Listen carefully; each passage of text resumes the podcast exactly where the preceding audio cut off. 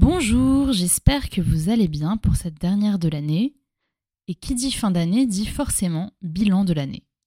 Et moi, dans le cadre de ce bilan, je me suis rappelé des moments les plus farfelus et les moins prévisibles que j'ai vécus pendant cette année 2022. Bref, entrons sans plus tarder dans cette rétrospective des moments les plus what the fuck de mon année. Premier moment, le portable dans le four. Catégorie ascenseur émotionnel et envie de me donner des claques. Alors que s'est-il passé exactement? J'étais hyper pressée et je repassais chez moi entre une session de télétravail et une session à mon bureau. Je me souviens, j'étais un peu fatiguée et je m'étais offert un taxi entre la part de mon mec et le mien pour être zen et productive sur le trajet. J'arrive chez moi, ni une ni deux, je lance mon repas avec des restes, jusque-là tout va bien, j'ai beau être stressée, tout correspond à mon planning. Sauf que j'ouvre le four et là c'est le drame, je vois mon portable professionnel faire un looping avant. Et plus précisément dans la fente où partent les miettes. Donc dans un endroit complètement inaccessible. Moment de loose et de panique intense. J'envisage la gazinière dans tous les sens pour savoir comment sauver mon portable. J'essaye de vaguement ouvrir avec un couteau en guise de tournevis, échec. Je finis par dévaler les escaliers pour demander un vrai tournevis à des voisins, sachant bien sûr que je ne sais pas bricoler. Mais à la guerre comme à la guerre. Échec. Je remonte chez moi, je commence à manger comme si mon portable professionnel n'était pas piégé, et me vient cette illumination. En dévalant les escaliers, j'ai vu un technicien de je sais plus quoi, de je sais plus qui installer un truc. Je me dis que je vais aller lui faire les yeux doux pour qu'il ouvre mon four et sauve le portable. Je vais le voir, je lui parle, il me regarde bizarrement, mais il finit par me suivre chez moi pour m'aider. Il s'attelle donc au, au, dévissage de ce qu'on peut appeler la paroi à miettes du four. Et là, quelle ne fut pas ma surprise de voir que le portable n'était pas tombé dans la fente. Pas de portable. Panique.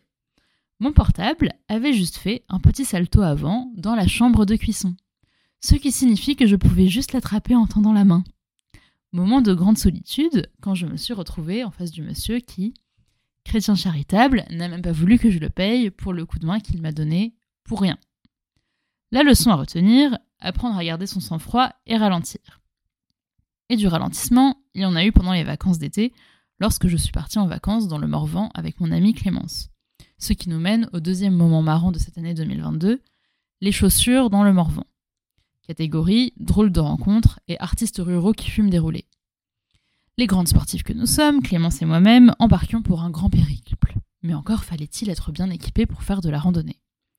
Pour la faire courte, nous quittons Auxerre le deuxième jour pour attraper un bus direction Vézelay. Là, c'est le drame. La semelle de ma chaussure droite se décolle. Qu'à cela ne tienne, je trouve de la superglue au tabac près de la gare et ça part en collage pressage pendant qu'on attend le car. Qui était en retard, bien sûr. La chaussure droite est sauvée, mais voilà pas que la gauche me lâche. On refait la technique du pressage-collage avec moins de colle, et là ça a pas loupé. Le lendemain, au début de notre grande marche, la chaussure me lâche.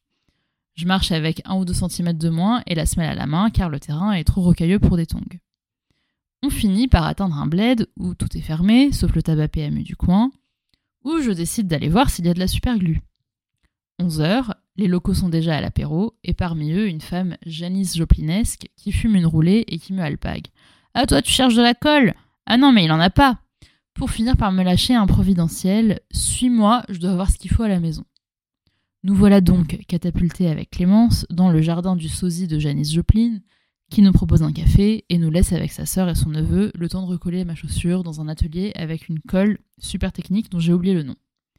Problème, la chaussure a besoin d'une heure de séchage. Mais Anne-Lise, notre sauveuse, a plus d'un trou dans son sac et me dégaine une paire de pompes pour finir la balade. Le tout pour la modique somme de 12 euros. La leçon à retenir, ne pas avoir peur de l'inconnu, surtout quand il peut recoller les pompes. Leçon que j'ai mise en application très récemment, le samedi 10 décembre. Catégorie plot twist. Mais que s'est-il passé au juste le samedi 10 décembre? Eh bien, il se trouve qu'une semaine avant ça, j'avais commencé à démarcher le programmateur d'un plateau d'humour pour me produire pour la première fois toute seule sur scène avec un de mes textes. Big deal. Sauf que bien sûr, j'avais rien de propre à lui envoyer, donc je bidouille un truc pas ouf.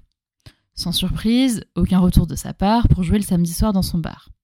Le samedi midi arrive, toujours rien, je jette l'éponge je finis par lui écrire pour lui demander si au moins il a reçu mon mail et éventuellement avoir des éléments objectifs, des trucs à reprendre dans mon texte.